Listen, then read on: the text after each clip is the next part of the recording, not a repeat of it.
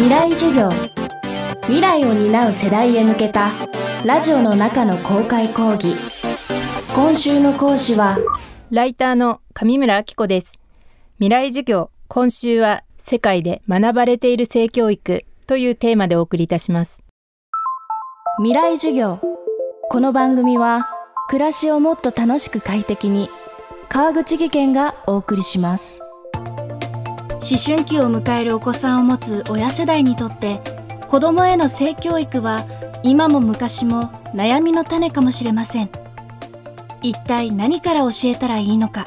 そもそもいつから教えたらいいのか。そうこう迷ってるうちにスマートフォンを手にした子供たちは性にまつわる情報の渦に巻き込まれ知らず知らずのうちに性の加害者にも被害者にもなってしまうかもしれません。今週はそんな親世代に向けた性教育の話題をお届けします。今年3月講談社から子供世代と親世代の両方に向けて分かりやすく書かれた性教育の本親子で考えるから楽しい世界で学ばれている性教育が出版されました。この本の構成執筆を担当したライターの上村明子さんに世界で学ばれている包括的性教育について伺っていきます。未来授業1時間目。テーマは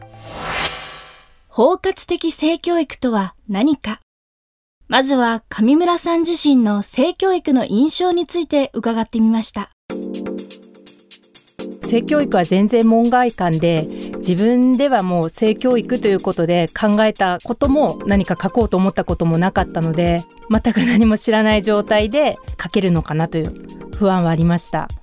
そうですね。あの性教育は小4ぐらいにあの女の子だけ教室に残されてあの生理だとかそういった話をして男子は外でドッジボールしてるみたいなああいったイメージがあったので今の時代どういうふうになっていてどういうふうに教えるのがいいんだろうかっていうの自分自身も疑問で知りたいなと思ってました。出版社の方からあの子供に対するこういろいろ平易な言葉で解説する本などを今までも出していましたので性教育について子供たちに分かりやすくかつ親御さんにも、えー、ちょっとこう親しみやすい形で書いてくれないかという依頼がありましてそれでお引き受けしました。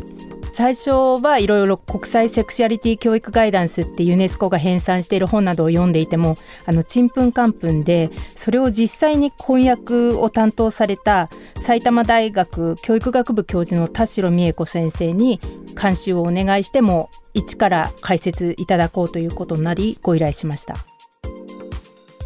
日本で一般的に思われている性教育。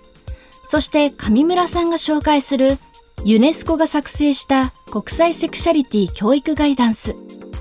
この違いについて伺ってみました。2009年国際的な教育専門機関であるユネスコがあの発表して2018年には改訂版が出てるんですけれどもまあ一つのテキストブックというよりもガイドラインでこう指針であって多くの世界の国々がこれを元にして各国で教育の中に組み込んでとかそういう形で出している本でして、まあ、包括的セクシャリティ教育という言葉が中で使われてるんですけれども包括的っていうのはやはり全てを幅広く含んでるという意味なので枠組みが8つぐらいに分かれていてあの言っていくと人間関係価値とか権利文化セクシャリティジェンダー理解暴力と安全確保健康と幸福のためのスキル人間の体と発達セクシャリティと性的行動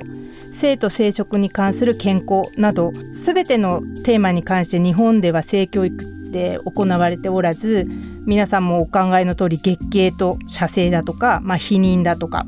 まあ、最近ですと性感染症予防だとかそういったことしか日本では学ばれてはいないのでかなり私自身もびっくりしました。性の問題っていうのはもうこう生殖だとかそういったことだけに関わるのかなとか子どもたちがちょっとこう性的に逸脱だとかあの変なことしないように知識をつけたりちょっと予防するための教育なのかなと思いましたが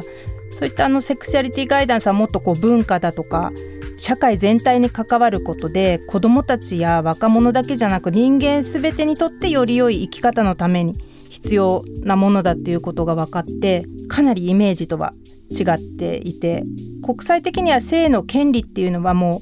基本的人権の一部だそうで自分たちの健康や安全について考えたり人間関係で幸せに生きていく選択をするために大切なものだということが分かりましてかなりちょっと目から鱗というか思ってたのと違うなという感じでした。多くの国で国際セクシャリティ教育ガイダンスに基づいての性教育が行われています。そのスタートは日本で考えているよりもずっと早いようですユネスコのガイダンスだと5歳から始めることを推奨していてこのガイダンスを元にして作られたヨーロッパにおけるセクシャリティ教育スタンダードではなんと0歳からということで知識だとかこうしなさいとかこうしちゃいけませんっていうのを教えるだけではなくてこう生きていく上でのもコミュニケーション根本に関わることが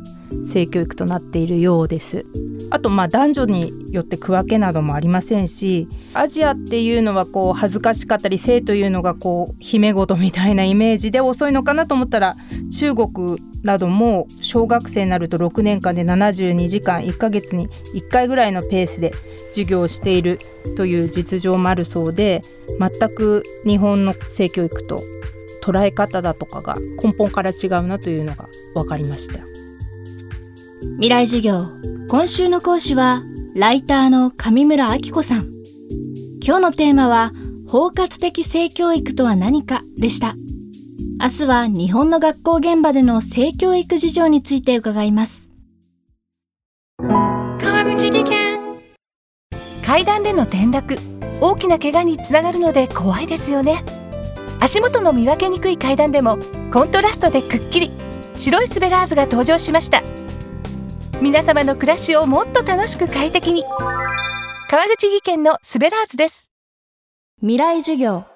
この番組は暮らしをもっと楽しく快適に。川口技研がお送りしました。